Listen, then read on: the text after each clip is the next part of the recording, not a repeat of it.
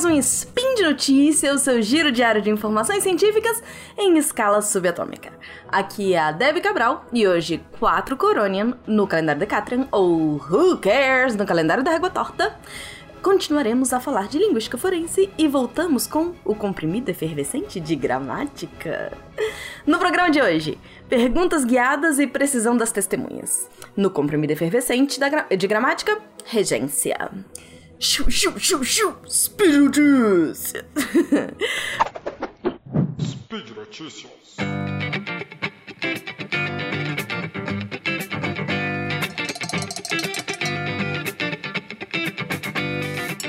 Bom, eu falei sobre perguntas no ambiente forense em dois outros spins de notícia, o 398, em que eu falo sobre testemunhas vulneráveis, e o 522 sobre como funcionam as entrevistas policiais. O tema terminou ficando tão queridinho para mim que terminou sendo objeto de análise da minha dissertação aqui do segundo mestrado, que qualquer dia eu falo dela para vocês. A linguística forense, eu já trouxe essa informação outras vezes, apesar dela ter várias áreas, já que é o equivalente a tantas áreas da linguística, né, que são variadas também, ela tem duas grandes divisões de propósito delas existirem, eu diria. Uma é mais hands-on, assim, ela é prática, em que a gente vê os resultados no aqui e no agora como quando você tem linguistas como peritos forenses que identificam autoria de textos, ou treinam policiais para passar por para se passarem por crianças para prender predadores sexuais na internet. E a outra área é mais voltada para uma reforma de modelos forenses, reformas que podem ou não ser feitas, ou que podem acontecer só depois que os pesquisadores tiverem sugerido essas mudanças já estejam lá mortos enterrados. Enfim, a análise de perguntas em ambientes forenses ela pode ter essas duas aplicações. Quando você tem um treinamento, por exemplo, para os policiais falarem com crianças uh, e as suas perguntas não serem invalidadas no tribunal, é uma área bem prática. Quando a gente observa que os advogados desqualificam vítimas usando mitos sobre estupro, quando eles fazem perguntas como: Mas que roupa você estava usando? Ou o que que uma moça decente estava fazendo essa hora fora de casa? É, a tentativa de mudar toda essa estrutura de questionamento, em que o que mais importa é, ganhar, é o cliente ganhar ou não perder, né? Mais importante do que a informação que chegue de forma precisa para o júri, que é quem vai decidir esse é um processo muito mais demorado de reforma. O artigo que eu escolhi para falar hoje com vocês, ele é interessante porque ele já fala de como lidar com perguntas guiadas, ou seja, essas que direcionam as respostas, sem precisar necessariamente esperar uma reforma maior do judiciário mas já mostrando algumas possibilidades de mudança, ou pelo menos uh, propondo mais pesquisas nesse sentido para que essa mudança seja feita. O artigo chama Directive Leading Questions and Preparation Techniques Effects on Witness Accuracy. Numa tradução livre, perguntas guiadas assertivas e efeitos de técnicas de preparação na precisão das testemunhas. Esse é um artigo de acesso gratuito, o que não é tão comum, então vale a leitura para quem se interessar sobre o tema. O link tá aí no post. As autoras Georgina Goes e Jacqueline Whitcroft uh, analisaram quão precisas foram 60 te testemunhas da Inglaterra e do País de Gales em simulações de julgamento, os mock trials. Elas foram alocadas em. Essas 60 foram divididas em três condições de, de, de preparação testemunhas que não receberam nenhuma informação sobre como é que funciona o processo de cross-examination, né? Que é quando o advogado contrário faz as perguntas. As testemunhas que receberam um livreto de instrução sobre como é que é esse processo de cross-examination. E as testemunhas que participaram de um protocolo de construção de rapó. O que é construção de rapó? É quando a gente cria uma relação boa, de confiança com quem a gente está interagindo. Uh, com os dois tipos, além desses, dessas três, foram, elas foram divididas ainda em dois tipos de perguntas guiadas, né? Uh, foi feito dois tipos de perguntas guiadas: directive e non-directive. A primeira seria mais assertiva e a segunda exercendo menos pressão. Então, por exemplo, seria algo como: Não é verdade que o carro era vermelho? E o carro era vermelho? Bom, Vamos passar um pouquinho para contextualização sobre perguntas no tribunal, antes de saber o que, que o artigo traz especificamente como resultado. Apesar de muitos casos darem um peso enorme ou até serem decididos baseados em relatos de testemunhas oculares, existem pesquisas que mostram quão falha é a nossa memória.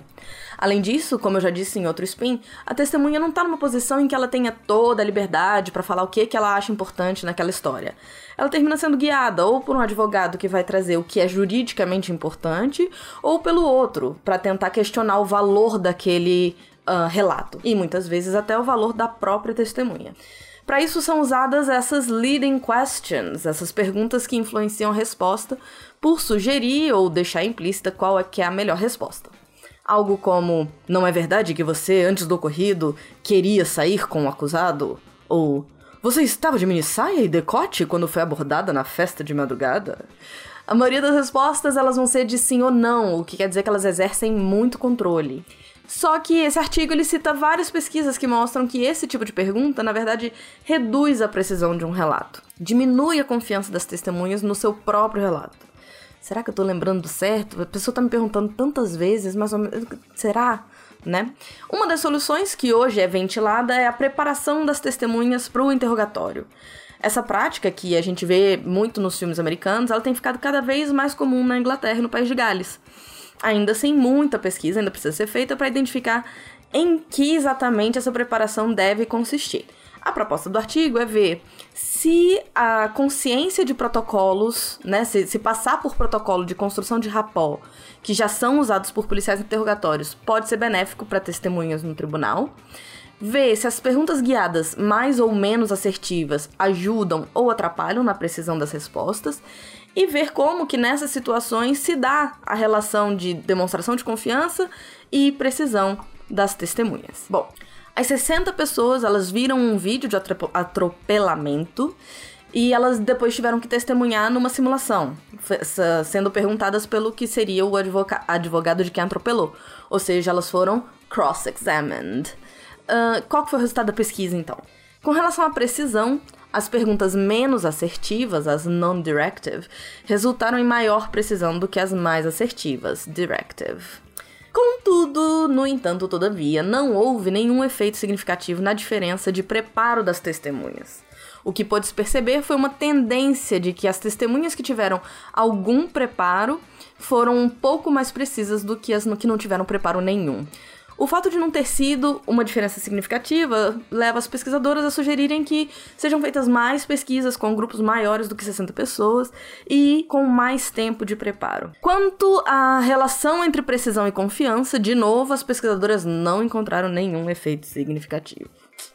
É, eu achei interessante, mesmo sem ter esses efeitos todos significativos, é, de ter muito, muita resposta negativa, eu achei interessante trazer o artigo por dois motivos. Um, pra gente entender que também quando a gente escreve artigo científico, a gente não mostra só casos de sucesso, a gente mostra também coisas que não foram bem sucedidas, porque isso também faz parte da pesquisa. É, e segundo, porque é isso, elas encontraram uma tendência que de repente pode se confirmar se for feito com algumas modificações o, o, o, que o teste delas, do que o teste delas que elas fizeram. É, e aí, quem sabe, né, a gente consegue preparar melhor essas testemunhas para elas estarem preparadas pro, pro que vai acontecer, né, para o ataque, entre aspas, talvez nem entre aspas, né, o ataque mesmo que elas podem sofrer vindo do advogado de do outro lado, né, pode ser de defesa ou enfim.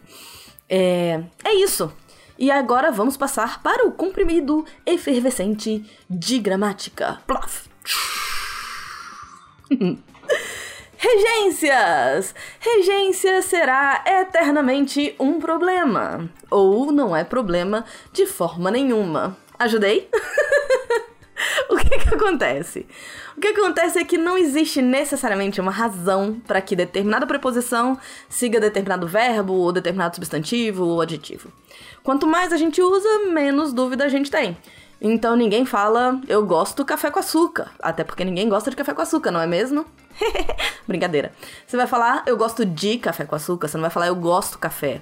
Primeiro porque café com açúcar não dá, tudo bem. Segundo porque o verbo gostar, ele tá tão presente no nosso dia a dia que já vem meio que no automático, né? A gente pensa em se a gente parar para pensar em exemplos menos comuns, aí a gente começa a ter um pouco mais de dúvida. É, pensando num exemplo menos comum do que gostar, fazer referência. Ninguém faz referência livro, você faz referência a um livro, certo? Uh, a frequência com que a gente usa, então, ajuda a gente uh, a lembrar que, que preposição que segue determinada palavra. Não existe nenhuma situação em que a gente não use referir ou fazer referência que não seja seguido da preposição a. Só que você vai ter alguns verbos que são mais capciosos, né? Então, assim, o verbo atender. Ele costuma ser um problema, porque você pode. Não, porque ele pode não levar nada ou ele pode ser seguido de a. Você atende um cliente ou você atende a um pedido. Então depende da situação. A regra diz que se é pessoa, não tem preposição. Se é coisa, tem. Ah, fácil, decorei, pá, sem problema. O problema é porque, de acordo com o manual do Estadão, você pode usar coisas querendo dizer pessoas. Quando você atende telefone, campainha, atende um bairro ou atende uma cidade, é, você pode estar tá querendo dizer que você atendeu as pessoas daquela cidade, que você atendeu e aí você tira a preposição. Então, talvez a forma mais fácil de lembrar do atender é que atender no sentido de prover um serviço não vai ter preposição nunca, beleza? Então, uh, mas nesse caso, vamos lá, né? Vira decoreba de novo, do mesmo jeito, não, não, tem, não tem outra opção. Então vamos para outros exemplos. Expectativa. Expectativa leva de expectativa de que algo aconteça ou expectativa que algo aconteça. Basta a gente pensar num exemplo talvez mais fácil, uh, um exemplo menorzinho. A gente fala expectativa de vida. Se eu falo expectativa vida, né? Não, não, não soa bem. Então, expectativa de vida. Esse D tá grudado com expectativa. Então, numa frase maior, do tipo, um, eles tiveram expectativa de ganhar o jogo, blá blá blá blá blá, a gente sabe que vai ter o D. É... E é isso. Porque a gente consegue decorar que expectativa de vida. Pronto, tá fácil. Expectativa vai ter sempre o D. Visar. Visar é um que é mestre. Visar no sentido de objetivar, que é o que a gente sempre usa, vai levar a preposição, gente. A decisão visa ao melhor atendimento, não visa o melhor atendimento. Visa ao ou visa a a melhora do atendimento. Um, uma outra situação de visar seria olhar, o equivalente a olhar, mas a gente nunca usa nesse sentido. Então, assim, pensa que visar vai sempre levar um azinho na frente. Implicar, no sentido de ter como consequência, resultar, não leva nada. O alto número de votos implicou sua reeleição. De acordo com o manual do Estadão, se tiver dois complementos, aí você usa uma preposição. Você, por exemplo, implica alguém em alguma coisa. A investigação do Ministério Público implicou o presidente em milícias. E é daí que vem a construção que as pessoas erram, que é implicar em algo, certo? Só que é você, quando você usar só um, você vai falar o alto número de votos implicou algo e não implicou em algo. Ficou claro? Você implica alguém em algo, ou se você tiver só com uma ideia de consequência, implica algo. É isso. Um, por hoje é só, pessoal. Lembro que todos os links comentados estão no post. E deixe lá também seu comentário, elogio, crítica, declaração de amor ou sugestão de comprimido que vocês queiram que eu dissolva. Lembro ainda que esse podcast só é possível acontecer por conta do seu apoio no patronato do SciCast no Patreon Padrim ou PicPay. Um grande abraço apertado e até amanhã!